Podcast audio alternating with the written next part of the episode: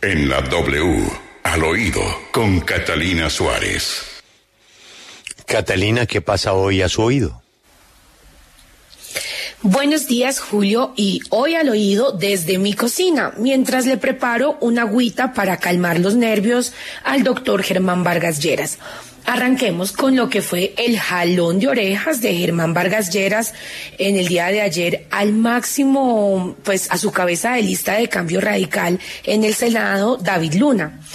A través de Twitter le hizo diferentes reclamos en un tono bastante fuerte, como quien dice, casi que fue el coscorrón 2.0.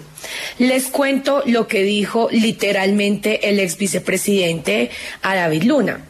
No es cierto que yo a usted lo vea todos los días. No es cierta su afirmación que yo esté listo para lanzarme.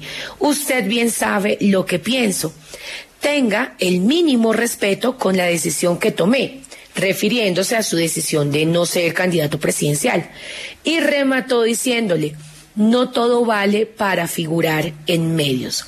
Por eso hoy, después de semejante coscorrón, tenemos la versión del candidato David Luna. Escuchemos lo que nos dice al oído. Anoche en Noticias RCN hablé con el deseo. Como muchos colombianos, estoy convencido que Germán Vargas es el hombre mejor preparado para gobernar el país y por esa razón mencioné que era mi candidato.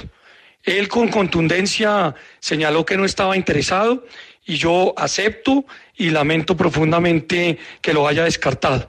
Creo que Germán Vargas es el hombre que entiende perfectamente por qué el sector productivo hay que defenderlo para que siga generando empleo, por qué evidentemente la carga tributaria que hoy tienen las MIPIMES y las pymes las están ahogando y cómo resolver obviamente los temas de seguridad en los departamentos como Arauca, Norte de Santander y por supuesto el Cauca.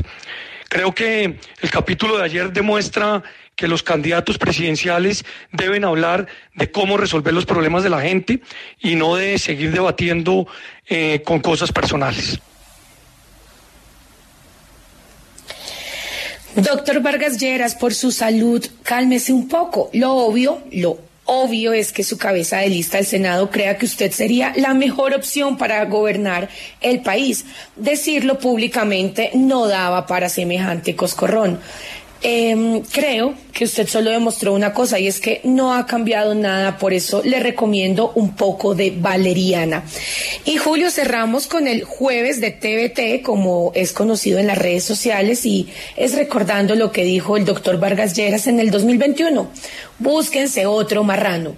Soy Catalina Suárez en Al Oído W.